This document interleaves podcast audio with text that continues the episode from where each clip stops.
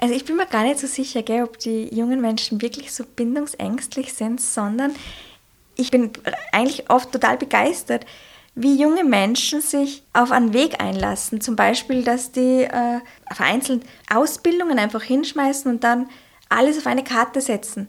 Zum Beispiel YouTuber merke ich manchmal, gell, wo ich mir denke, hä, also wie, wie groß muss der Vertrauen sein, dass du diesen Weg gehst? Dass alles lässt und wirklich auf eine Karte alles setzt. Also ich glaube, wenn man das Richtige für sich findet, dann geht man gern diese Bindung ein. Die gefragte Frau. Ein Podcast der Salzburger Nachrichten. Herzlich willkommen bei der gefragten Frau. Am Mikrofon begrüßt euch Katharina Mayer. Für diese Folge anlässlich der Osterfeiertage habe ich eine besondere Frau getroffen. Sie ist 36 Jahre alt, studiert an der Uni Salzburg, bewundert YouTuber für ihren Mut und doch ist ihr Leben ganz anders, als man meinen würde. Maria Annie Schori ist Ordensschwester bei den Halleiner Franziskanerinnen. Anfang des Jahres hat sie ihre ewige Profess abgelegt und sich damit zu Armut, Ehelosigkeit und Gehorsam verpflichtet. Ich habe mich mit ihr getroffen und sie gefragt, was sie dazu bewegt hat, eine solche lebenslange Bindung einzugehen, wie ihr Leben im Orden eigentlich so aussieht und ob sie manchmal auch sündigt. Viel Spaß beim Interview.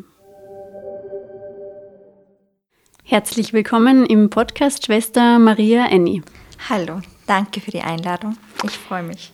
Wir sind da in Oberalm in einem äh, sehr modernen Gebäude. Alles ist hell, alles ist weiß und ehrlich gesagt überhaupt nicht so, wie ich es mir vorgestellt habe, als wir den Termin vereinbart haben. Wo sind wir denn hier genau? Wir sind hier im Mutterhaus der Halleiner Schwestern Franziskanerinnen. Das ist vor gut zehn Jahren gebaut worden und ist so der Ordenssitz von uns, ähm, 46 Schwestern in Salzburg, in, im Bundesland Salzburg. Und dann haben wir noch äh, Provinzen in Argentinien und in Bolivien. Und das ist so die Steuerungszentrale. Also hier spielt sich ähm, das meiste sozusagen ab von den Franziskanerinnen oder hier, äh, ja, wie Sie sagen, ist die Steuerungszentrale. Wie sieht denn jetzt so ein Alltag bei den Ordensschwestern aus? Wie sieht ein ganz normaler Tag bei Ihnen aus?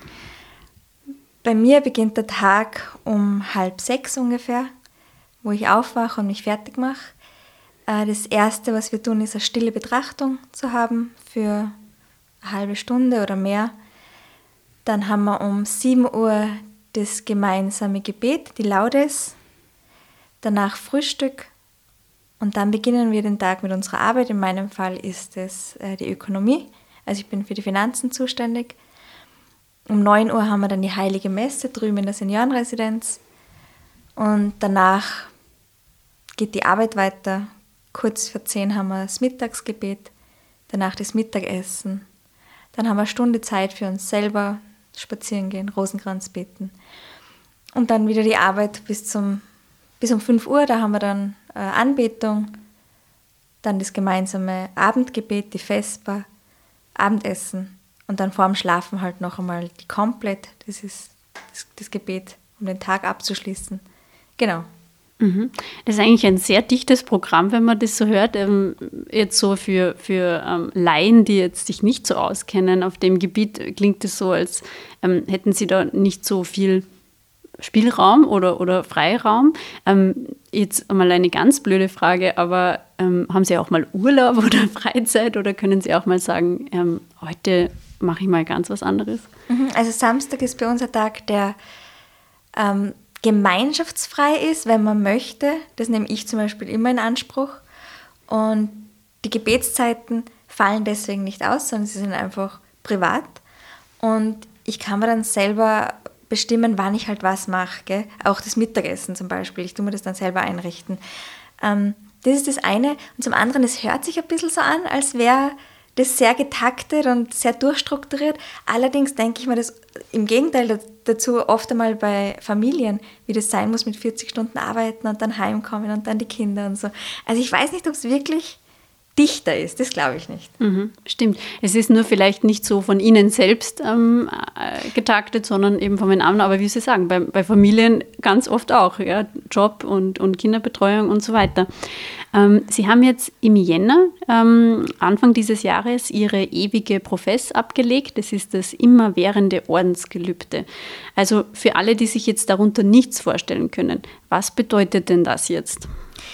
Ähm, jetzt einmal, was das objektiv bedeutet, einfach, dass man sich ähm, auf Lebenszeit an diese Gemeinschaft bindet, dass man die Statuten einhält, die diese Gemeinschaft hat und sich an die Ordensregel, das ist bei uns die franziskanische Ordensregel, dass man sich an die haltet.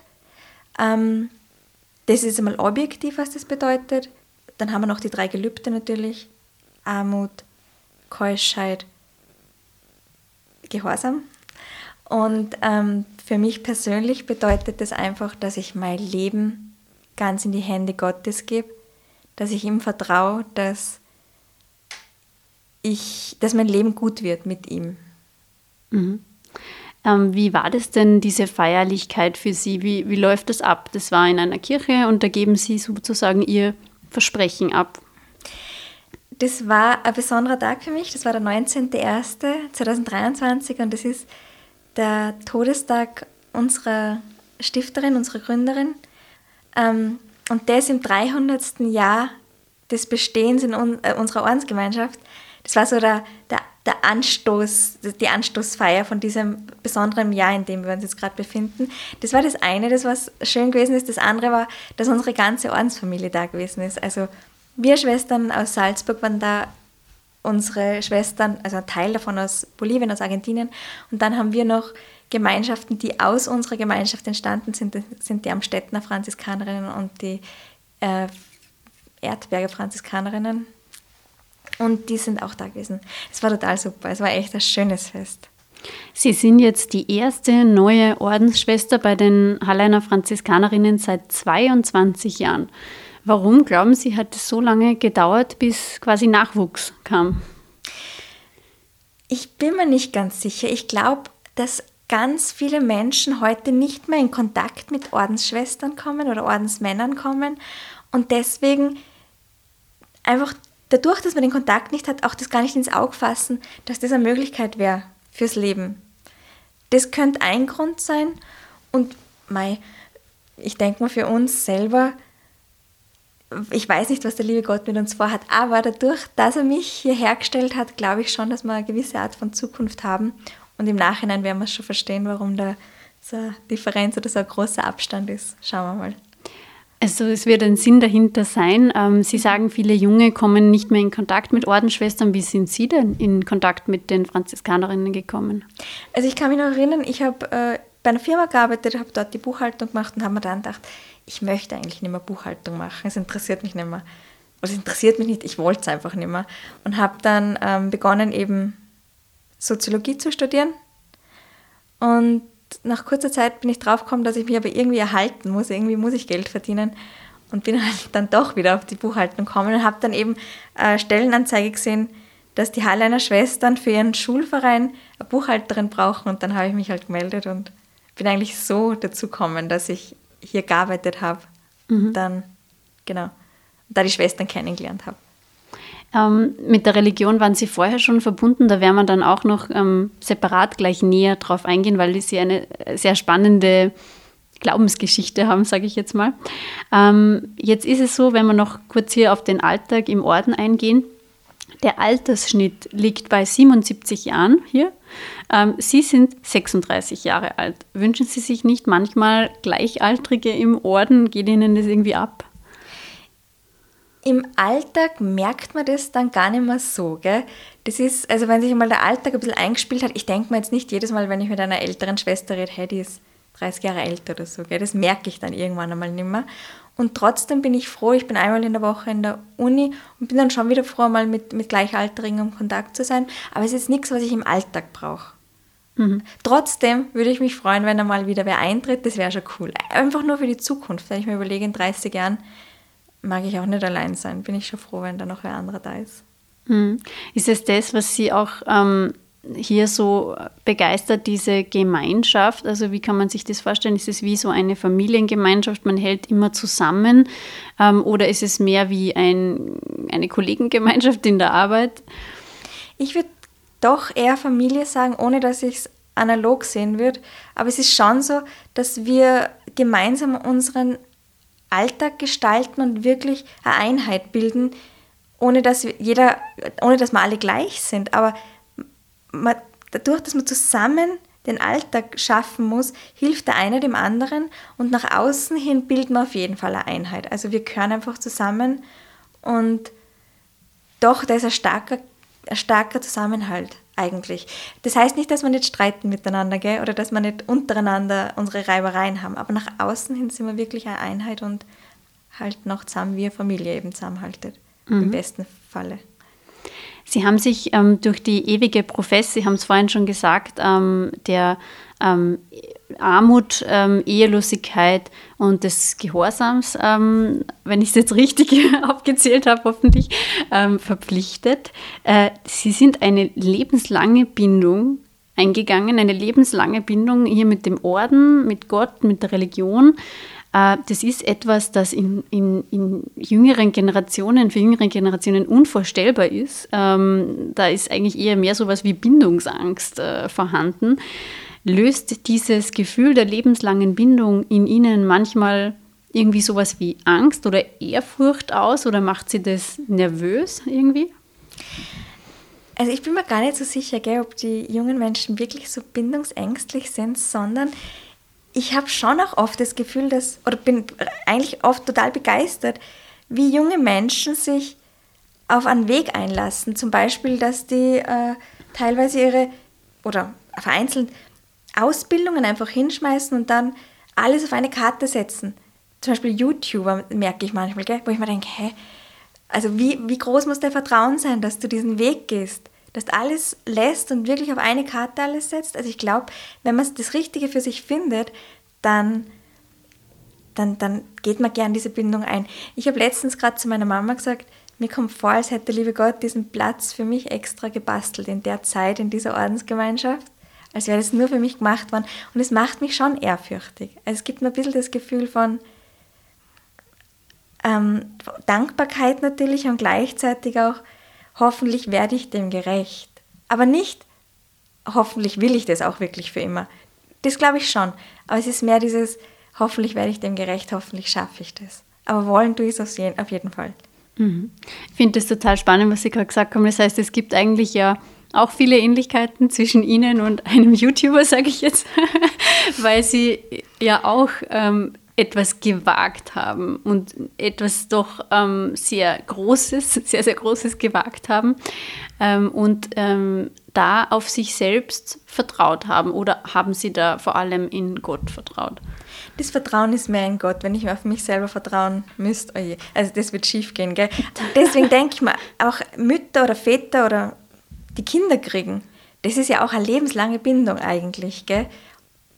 Also das ist wirklich, ich glaube, es gibt schon viele Vergleiche da, dazu, die vielleicht nicht so auffallen, weil es alltäglicher sind, aber mhm. ich denke schon, dass...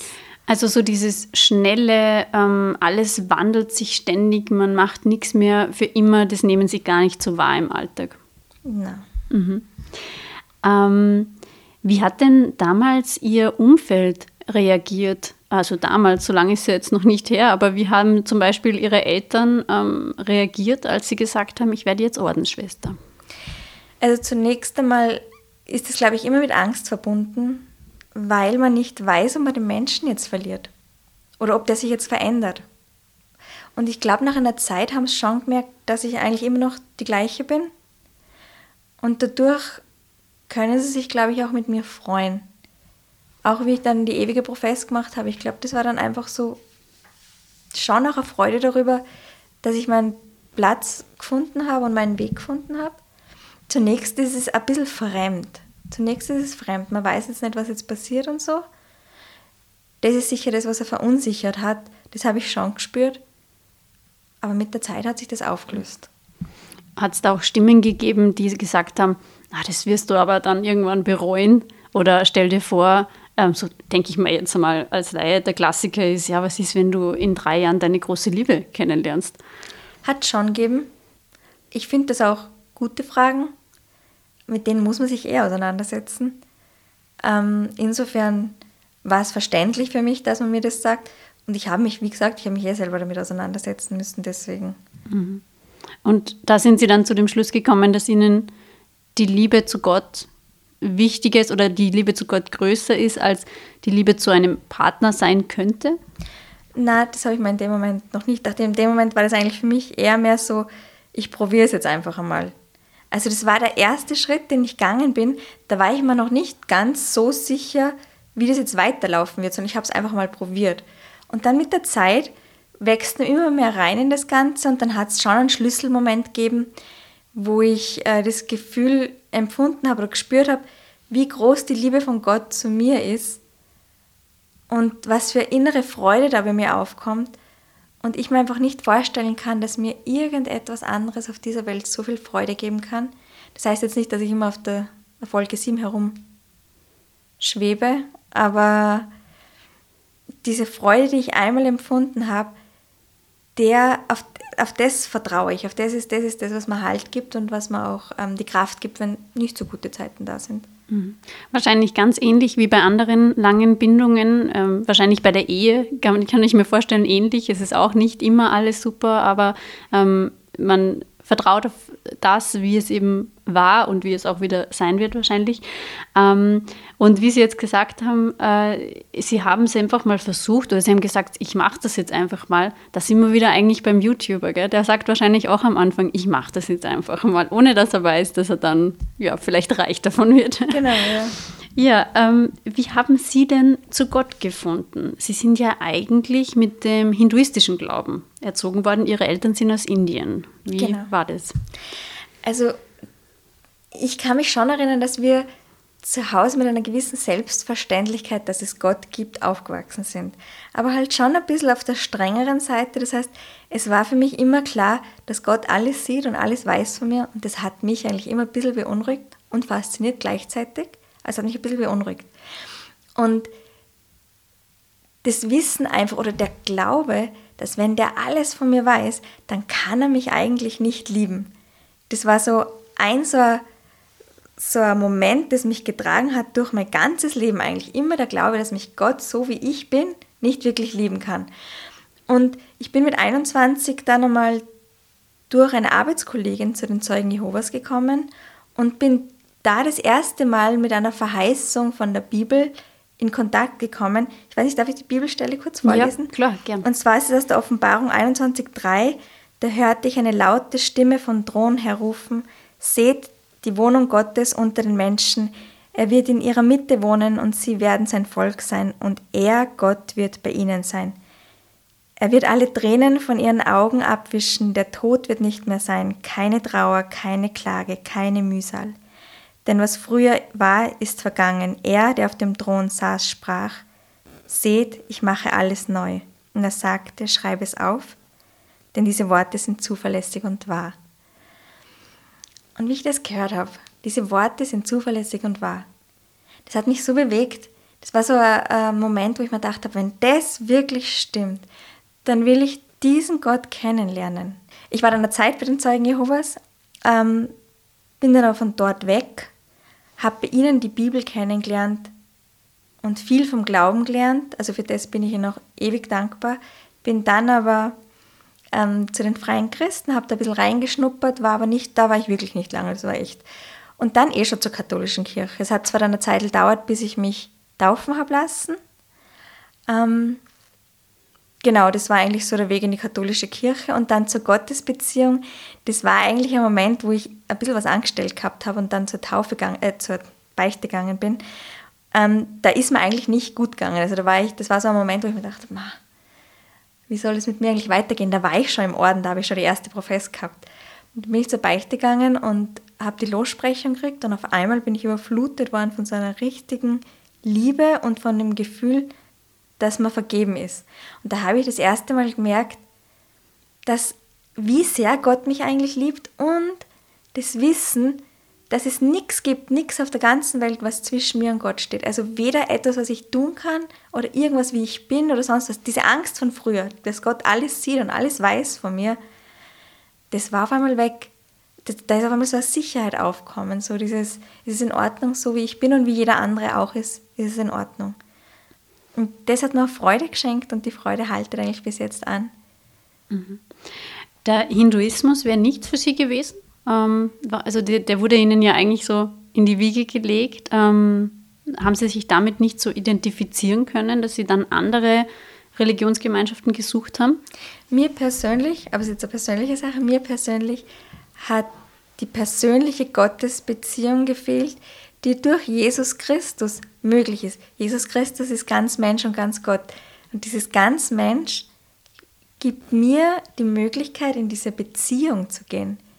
Also ich habe, von dem abgesehen, dass Jesus eine historische Person auch ist, habe ich die Bibel, das Neue Testament, wo ich von ihm lesen kann, wo ich erfahren kann, wer er ist und auf dieser Basis in diese Beziehung einsteigen kann und dann, wenn es einem geschenkt wird, und ich glaube, es kann jedem geschenkt werden, der es möchte, kann man wirklich in ein Du und Du gehen mit dem Herrn. Und das ist, ähm, was mir beim Hinduismus, mir persönlich gefehlt hat.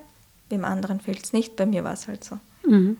Das heißt, Sie waren da, ähm, wenn Sie jetzt so Ihre ähm, Suche nach der Religion beschreiben, so vom Jugendalter und ähm, jungen Erwachsenenalter, das klingt auch so ein bisschen wie eine Art Identitätssuche oder wie eine Suche, ähm, irgendwo anzukommen. Sind Sie jetzt hier angekommen? Das auf jeden Fall. Also wie gesagt, als hätte liebe Gott es für mich gebastelt.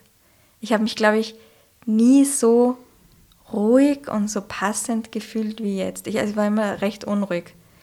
Also ich habe, und Identitätsprobleme habe ich auf jeden Fall gehabt. Also immer entweder sehr brav sein und alles tun, was notwendig ist, oder genau das Gegenteil von dem tun, was von mir erwartet wird. Und, und es war mir einfach teil, zeitweise alles egal. Also ich habe wirklich, das waren, das waren, das, das sind Welten auseinandergegangen bis ich zu dem Punkt gekommen bin, dass es egal wie ich bin und egal wie jeder Mensch ist, das ist in Ordnung so. Der darf so sein. Und das ist in der heutigen Welt gar nicht mehr so leicht, weil man oft einmal, nicht jeder, aber ich auf jeden Fall, angepasst sein will und man will irgendwie dazugehören, oder? Und das war für mich total schwierig, dass ich zu mir selber stehen kann und der Mensch sein kann, der ich wirklich bin. Das mhm. äh, ist eigentlich mit der Beziehung zu Gott gekommen. Mhm sehr spannend. Und welche Rolle spielt jetzt Gott in Ihrem Leben so im Alltag? Wer ist Gott für Sie? Ist es ein, ähm, ich weiß nicht, ein, einer, der Ihnen sagt, wo es lang geht, einer, der Ihnen beiseite steht, einer, der Sie auffängt? Mhm. Alles das. Also Gott ist wirklich jemand, der was, der immer da ist. Also für mich ist, wenn ich jetzt ein Problem habe oder bevor ich jetzt dahergekommen bin, ist das allererste, was ich tue, ist, dass ich sage, bitte hilf mir da jetzt. Ich kann das jetzt Beim Podcast nicht. jetzt. ja, weil äh, gib mir die richtigen Worte oder so. Gell? Also wirklich das Wissen, dass er da ist und dass er mir hilft, egal was ist und dass er mich halt so liebt. Der geht jeden Weg mit mir, der ist immer da. Das ist, das ist schon cool. Gell? Das ist dieses Gefühl, dass man nie alleine ist. Mhm. Hadern Sie auch manchmal mit Gott? Ah, oft. Wenn irgendwas nicht so läuft, wie ich mir das vorstelle also ich bin da echt. Dann ist er schuld, oder? Ja, also das Gefühl einmal, warum hast du mir da jetzt nicht geholfen? Und wirklich, es im Nachhinein ergibt sich dann irgendwann einmal, auch wenn Jahre vergehen, dass ich verstehe, warum das so gewesen ist oder warum das hat so sein müssen. Und das ist etwas, was im Leben hilfreich ist für mich, dass ich weiß, Gott ist immer da. Das heißt, wenn jetzt irgendetwas schief läuft, gell, dann schaffe ich das. Ich schaffe es nicht immer, aber wenn ich es schaffe, dann zu sagen, hey, warum war das jetzt so? Und, und dann auf die, auf die Erklärung zu warten, die man in der Retrospektive dann oft schon sehen kann, warum das jetzt sinnvoll gewesen ist. Oder mhm. wo meine Fehler gewesen sind, wo ich jetzt vielleicht irgendwas falsch gemacht habe. Mhm.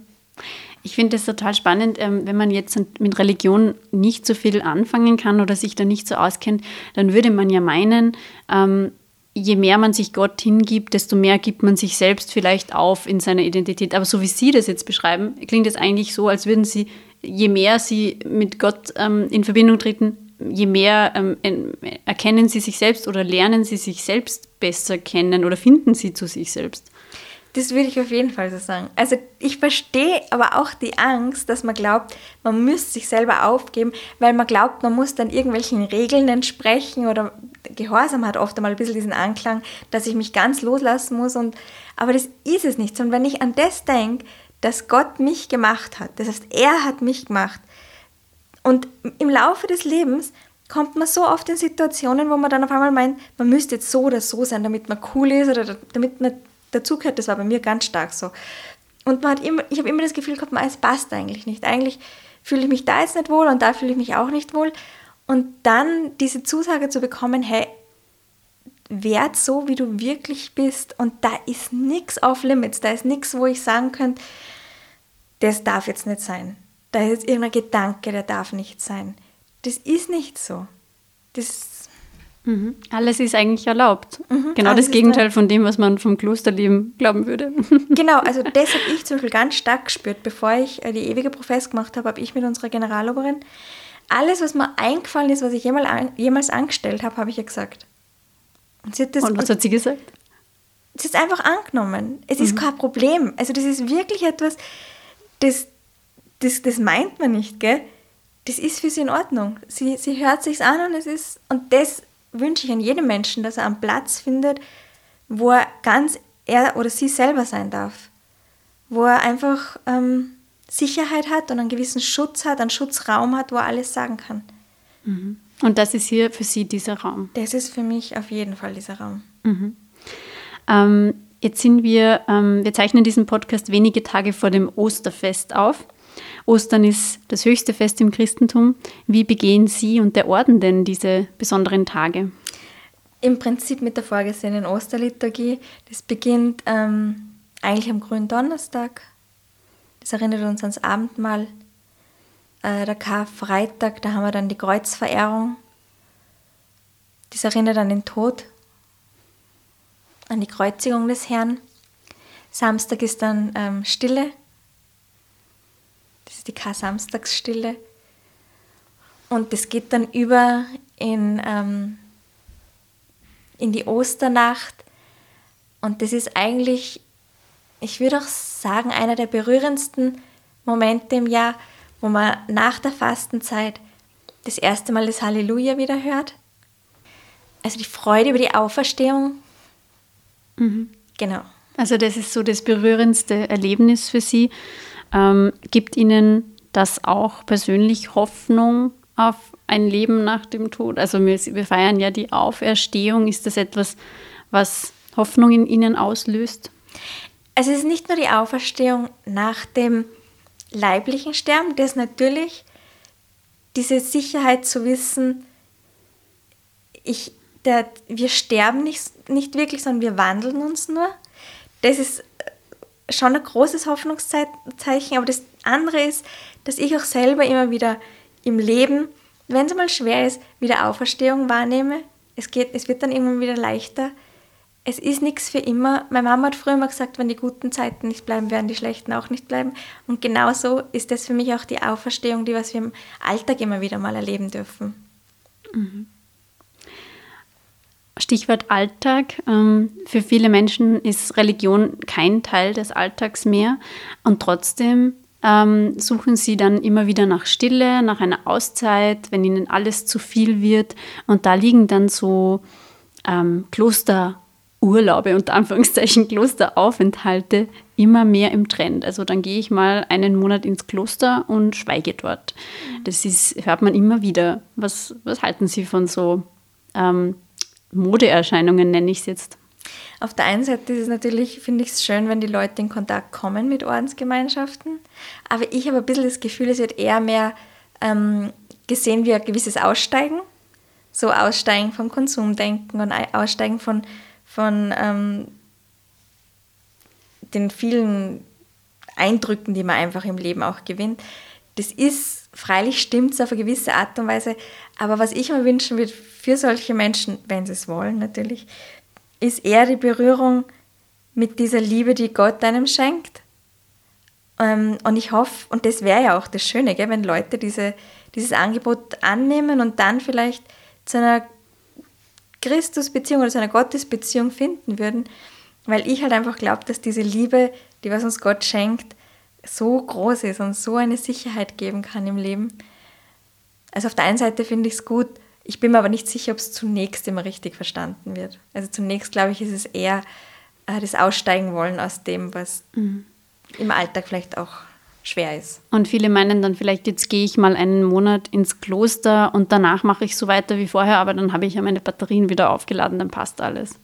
Genau, aber ich meine, Hauptsache man macht mal einen Schritt, gell, warum eigentlich nicht? Ist in mhm. Ordnung. Wenn man dann, wenn es einem hilft was mir auffällt, ist, dass ja doch ähm, jetzt vielleicht nicht zum klassischen Sinne, aber eben diese Klosterauszeiten sprechen ja auch dafür, dass viele Menschen einen, einen, einen Bedarf an Spiritualität haben. Das ist jetzt nicht immer eine, eine klassische Religion, das ist bei manchen vielleicht dann sowas wie Meditation oder, oder Yoga ist ja auch ganz, ganz ähm, modern. Äh, trotzdem wenden sich aber viele von der Kirche ab und die äh, Mitgliedszahlen sinken. Ähm, was glauben denn Sie, wie kann man denn vor allem junge Menschen wieder für die katholische Kirche begeistern? Begeistern, ich weiß gar nicht.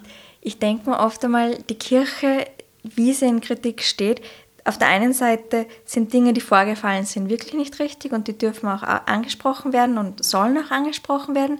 Und trotzdem ist es zum Beispiel für mich zumindest so, dass die Kirche ist für mich Sakrament, also die Kirche für sich, ist was anderes als die Menschen, die all ihre Menschlichkeit mitbringen und dann Kirchengemeinschaft ausmachen. Das sind für mich zwei verschiedene Sachen. Es ist schwierig, ähm, wenn ich mich abwende von einer Gemeinschaft, egal welche Gemeinschaft, es kann auch ein Fußballverein sein, nur weil da Sachen passieren, die ganz, ganz falsch sind, Trotzdem kann ich mich nicht immer abwenden dann davon, weil Menschen sind überall und Menschlichkeiten sind auch überall. Das heißt, wir haben natürlich einen gewissen moralischen Anspruch, das merkt man dann auch bei einer Predigt oder so. Das heißt aber nicht, dass wir selber immer diesen moralischen Anspruch hinterherkommen. Gell? Das ist auch für mich so. Natürlich ist mein moralischer Anspruch, man sollte nicht lügen. Das heißt nicht, dass ich nie lüge. Gell? Aber es ist das Ziel. Es ist das Ziel. Also auch Sie sündigen manchmal. Ja, leider öfter als manchmal. das ist, gehört einfach zum Menschsein dazu. Aber das ist genau das, was die Zusage vom Herrn ist, gell? Und trotzdem liebe ich dich. Und dafür das steht für mich auch die katholische Kirche. Und trotzdem liebe, und trotzdem Liebe. Und trotzdem, egal was in der Kirche passiert. Und das ist auch die Herausforderung für mich. Und trotzdem gehöre ich da dazu und trotzdem stehe ich dazu. Und da gibt es dann auch nicht irgendwelche ähm, ja, äh, schrägen Blicke oder wie soll man sagen, Verurteilungen von anderen Schwestern, äh, so quasi, du sündigst mehr als ich oder keine Ahnung, also so ganz, ganz äh, salopp gesagt oder, oder du bist nicht so ähm, ähm, gehorsam, wie du eigentlich sein solltest. Ich glaube, das gehört zum Menschsein dazu, oder? Also das ich, ist im Alltag ja auch so. Genau, also irgendwie mhm. muss ich mich ja, irgendwie muss ich ja doch besser sein als der andere und deswegen tippe ich irgendwo hin, was der andere falsch macht. Ah, das, das ist dazu. überall so. Das ist einfach, das ist der mhm. Mensch. Mhm. Ich kann das nicht behaupten, jeder Mensch ist so, aber ich bin auf jeden Fall so und andere wahrscheinlich auch. Ähm, eine Abschlussfrage habe ich noch. Äh, Sie haben es vorhin schon angesprochen, die, Ihr Orden feiert heuer 300-jähriges Bestehen. Glauben Sie, dass es ihn auch noch 300 weitere Jahre geben wird? Gott gibt's. Also ich würde mich darüber freuen, aber meine, es gibt uns jetzt 300 Jahre, wenn der liebe Gott sagt, so jetzt ähm, schließe ich das ab, ist es auch in Ordnung für mich. Also für mich ist es okay, wenn ich jetzt die letzte Schwester gewesen bin, ist auch, ist auch eine Ehre, oder? Aber natürlich die größere Freude wäre, wenn wir weitermachen dürfen, wenn wir diese Frohbotschaft des Herrn weiter verkünden dürfen mit unserem Leben. Gut, dann würde ich sagen, Sie haben vorhin gesagt, Sie haben Gott vor diesem Gespräch gebeten, Ihnen die richtigen Worte zu geben. Und ich finde, Sie können sich jetzt dann bedanken, weil ich glaube, er hat Ihnen auf jeden Fall die richtigen Worte gegeben. Ähm, liebe Schwester Maria Annie, vielen Dank ähm, für das spannende Gespräch bei uns im Podcast. Ich danke für die Möglichkeit, dass ich über Gott reden darf und über unsere Gemeinschaft und über mich selber. Dankeschön. Ja, sehr gerne. Ähm, ich sage auch Danke bei allen Zuhörerinnen und Zuhörern. Danke, dass ihr bei der gefragten Frau wieder mit dabei wart. Ähm, wir wünschen euch ein schönes Osterfest und freuen uns, wenn ihr beim nächsten Mal wieder mit dabei seid. Gerne könnt ihr uns eine Bewertung hinterlassen oder unseren Podcast weiterempfehlen.